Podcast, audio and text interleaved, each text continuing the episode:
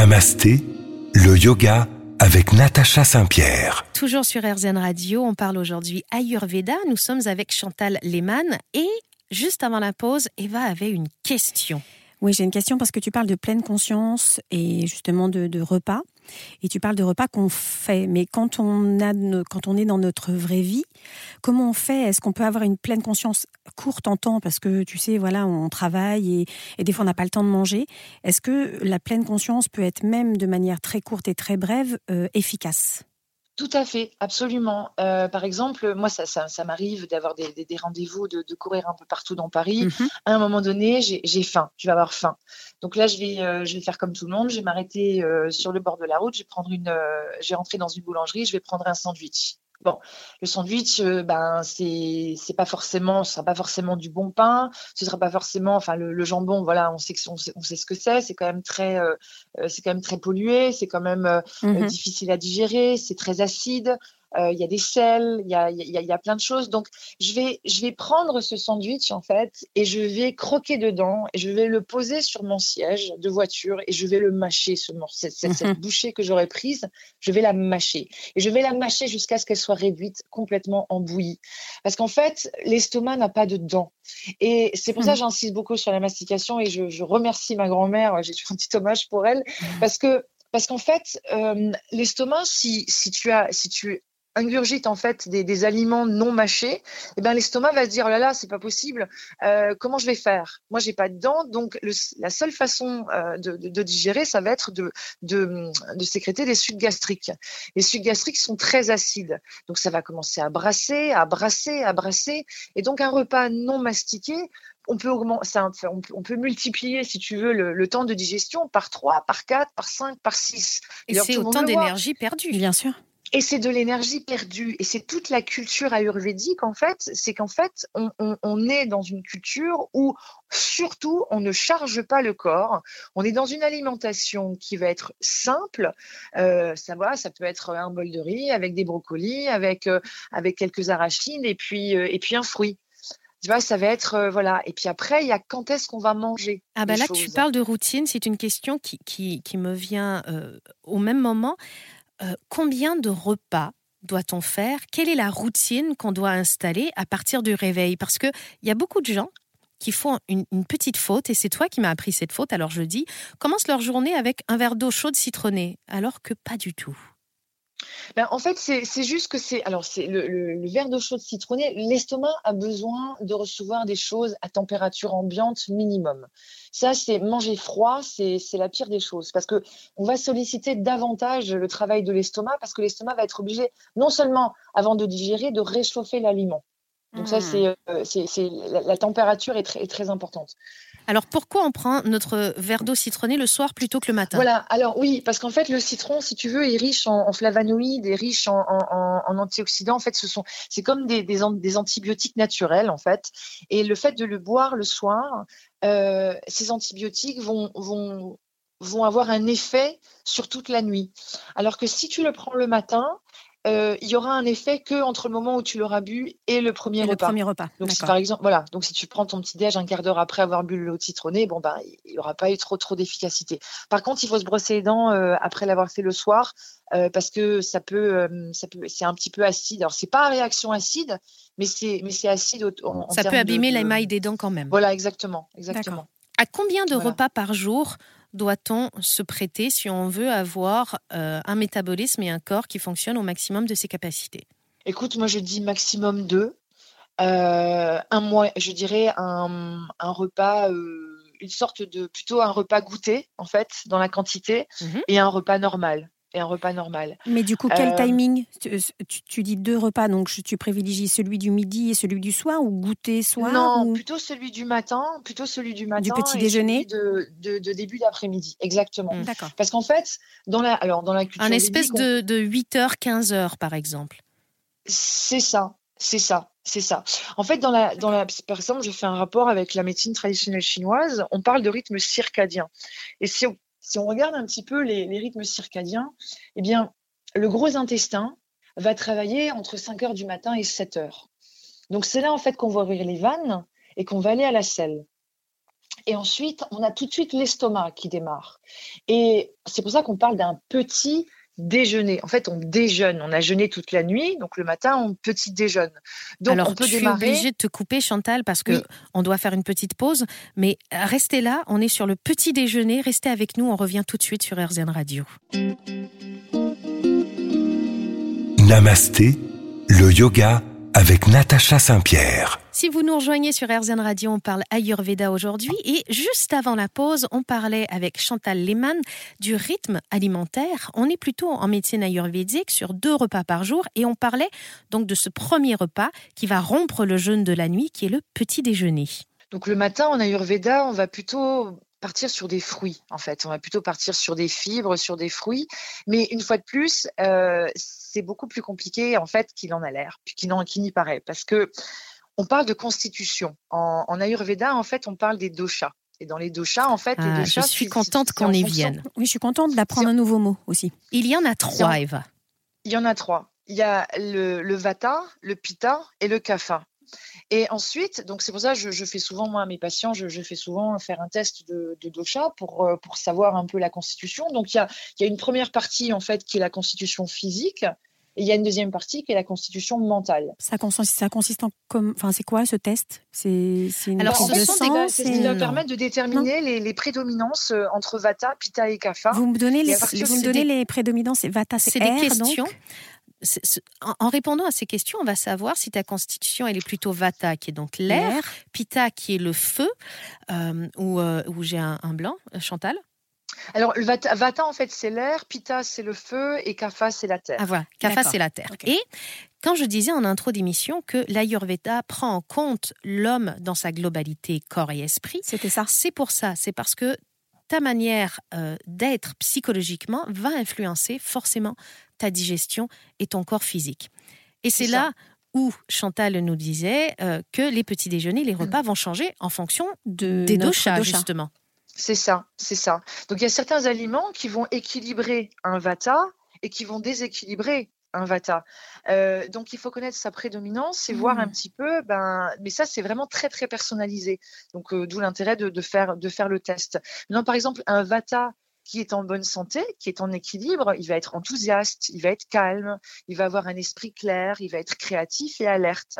Quand il sera hors, euh, hors équilibre, il va être dans la peur, dans le stress, dans l'anxiété, dans une irrégularité euh, de routine, euh, sans sommeil et sans, on dit sans pardon. C'est-à-dire qu'il va avoir du mal en fait à, passer à autre chose.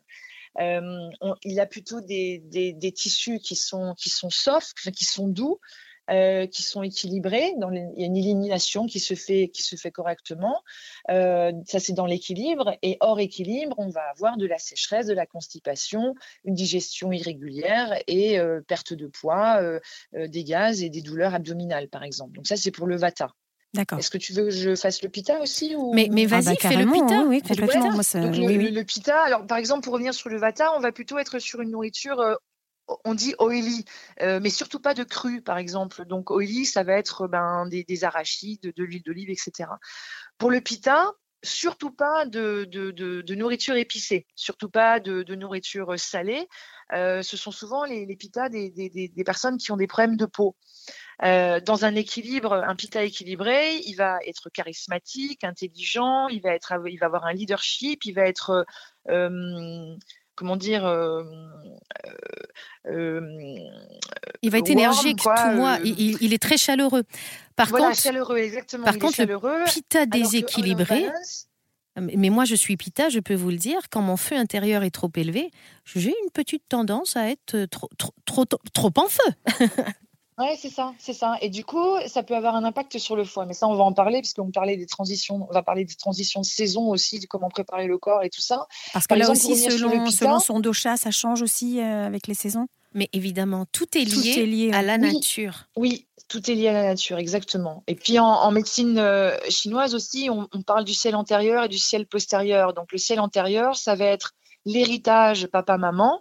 Et euh, le ciel postérieur, c'est ce qu'on va en faire de cet héritage. Hmm. Voilà. Alors, je sais pas, je donne un exemple. Euh, imaginez euh, Surya Bonani euh, qui aurait rencontré David Beckham. Surya, elle a, sur la glace, elle est, elle est incroyable, elle est puissante, elle a, elle a une légèreté, mais elle a une puissance. David Beckham, c'est quelqu'un de, de, très rapide, de très, de très agile, qui se déplace comme une gazelle. Imaginez qu'ils aient des jumeaux. Bah, imaginez qu'il y en ait un qui se mette à faire du sport et avoir une, une, hygiène de vie, une bonne hygiène de vie, et que le deuxième n'est pas du tout, enfin mange du sucre, mange des gâteaux et, et euh, n'est pas du tout la même hygiène de vie. On va à 30 ans ou à 40 ans, on va avoir deux personnalités complètement différentes. Et deux constitutions complètement différentes. C'est ça. Restez avec nous, on continue cette conversation très intéressante sur RZN Radio dans un instant. Namasté, le yoga avec Natacha Saint-Pierre. Il y a tellement de choses à dire sur l'Ayurveda aujourd'hui dans Namasté. On ne sait plus où se lancer. Alors, je recentre ce débat. On parlait des trois doshas. On a évidemment parlé de Vata, où on a parlé de son Vata équilibré et non équilibré, Pitta équilibré. Qu'est-ce qu'un Pitta, donc le feu, euh, qui est déséquilibré, Chantal? Il sera intolérant, agressif et dans l'argumentation. Ça, c'est vraiment les, trois caractéristiques. Moi, je suis Pita et je peux le dire, je le confirme. Quand je suis en déséquilibre, j'ai une petite tendance à argumenter dans le vide pour rien. Je suis contente qu'elle soit hyper en équilibre là. Je suis dans la même pièce et que je ne sais pas ce que je suis comme dosha, mais j'ai l'impression que je suis pas tout à fait pita moi. Non, alors il reste un dosha, on va voir. Il y a Kapha aussi. Qu'est-ce qu'un Kapha équilibré? Alors le Kapha équilibré, il va être patient, il va être mentalement très stable, il va être calme, il va être très doux. Euh, c'est quelqu'un de fort, c'est quelqu'un qui, euh, qui va avoir une certaine régularité dans, dans sa vie. Euh, quand il est hors balance, il va être lent, il va se sentir lourd. on parle même de, de, de, greedy. On dit qu'il est, qu'il va être avare. Je, sens que, je sens que Chantal a fait comme moi toutes ses études en anglais. Et du coup, il y a des moments quand on essaie de traduire des choses, les mots nous manquent. C'est un peu ça, c'est un peu ça. Donc euh, Guidi, voilà, il va, il va être dans l'accumulation en fait des choses, alors qu'il faut surtout pas être dans l'accumulation. Hmm. Euh, il va, il va trop dormir, il va trop manger, il va avoir des sinus congestionnés, il va souvent avoir des, des, mucosités en fait et des infections. Voilà. Et donc, on disait aussi juste avant la pause que ces doshas fonctionnent aussi avec les saisons, puisqu'il y a des saisons, par exemple, moi qui est pita, je parle de moi parce que finalement c'est ce que je connais le mieux. Euh, en été, je peux avoir une tendance à me déséquilibrer puisque la chaleur extérieure va augmenter aussi mon feu intérieur, alors que euh, je fonctionne beaucoup mieux, par exemple en hiver, je tolère beaucoup mieux le, froid que le chaud. Comment tu fais du coup pour éteindre un peu? Eh ben, ça va aller avec l'alimentation, ça va aller aussi avec les pranayamas dont on hmm. parle Exactement. Ah, les, les, respirations. Les exercices de respiration. Alors moi, j'aimerais qu'on entame un sujet qui, qui, va, qui va durer un peu, là, euh, ça va durer jusqu'après la pause, parce que sachant qu'on veut créer une bonne, une bonne alimentation, que dans une même famille, il risque d'y avoir des doshas différents, qu'on a des enfants, qu'on ne peut pas dire aux enfants, vous ne mangerez plus que deux repas par jour, comment on peut arriver à opérer un changement alimentaire, un changement de vie dans une famille pour que ça fonctionne sans qu'on ait à préparer quatre repas différents? C'est une très bonne question. une vaste. en fait, en fait je, pense qu'il y, y, a des aliments qu'on va retrouver en commun dans, dans, les trois doshas. Euh, il y a des majorités, euh, enfin, il y, a des, prédominances, on va dire. Donc, donc le fait qu'il y ait des prédominances, on va pouvoir euh, travailler sur les proportions de l'assiette. C'est intéressant. Tu vois? J'ai envie de revenir à une phrase de ta grand-mère qui était manger de tout en petite quantité. Peut-être que ça, ça, ça joue dans ce secret. Tu parles des proportions. Si on, on, a, on a aussi des aliments en yoga qu'on dit sattviques, qui sont donc neutres en, termes de, ou sains en termes d'énergie qu'ils amènent. Mm. Et, et si on, base notre alimentation sur des petites quantités des aliments qui sont très typés, très typés et, des plus grandes quantités des aliments qui sont plus neutres, euh, est-ce qu'on peut arriver à avoir une assiette pour tous? Ben, en fait, un repas, du coup, il faut, faut, faut, privilégier en fait une, effectivement une alimentation sadvique. Et euh, pour une alimentation sadvique, par exemple, un, repas mais type, ce serait des, des amandes réhydratées sans la peau, du riz, des lentilles, du brocoli, du curcuma et du gingembre. Et là, on a un plat qui peut fonctionner. Exactement. Et là, tu es dans un repas complètement sadvique qui va être digéré parfaitement par, par les trois doshas. Est-ce qu'on peut promouvoir, quand on a des enfants, une alimentation ayurvédique ou est-ce qu'aujourd'hui, on ne peut pas fournir les besoins nutritionnels d'un enfant via une alimentation végétarienne? En fait, on peut, on peut à partir du moment où on, met quand même quelques, quelques œufs, enfin voilà, c'est ça. Après, c'est vrai que beaucoup de naturopathes, beaucoup dans notre Aujourd'hui, dans, dans, les sociétés, on, dit souvent que le fromage, euh, ben, on n'est pas fait pour digérer le fromage. Donc, euh, le donc le fromage, le lait, les produits laitiers, les yaourts, etc., sont des aliments qui vont apporter beaucoup d'humidité. Je vais conclure avec une euh, petite chanson. Donc, les produits laitiers sont pas tes amis pour la vie. Pas nécessairement, mais Eva, je retiens cette pensée. On revient dans un instant sur RZN Radio.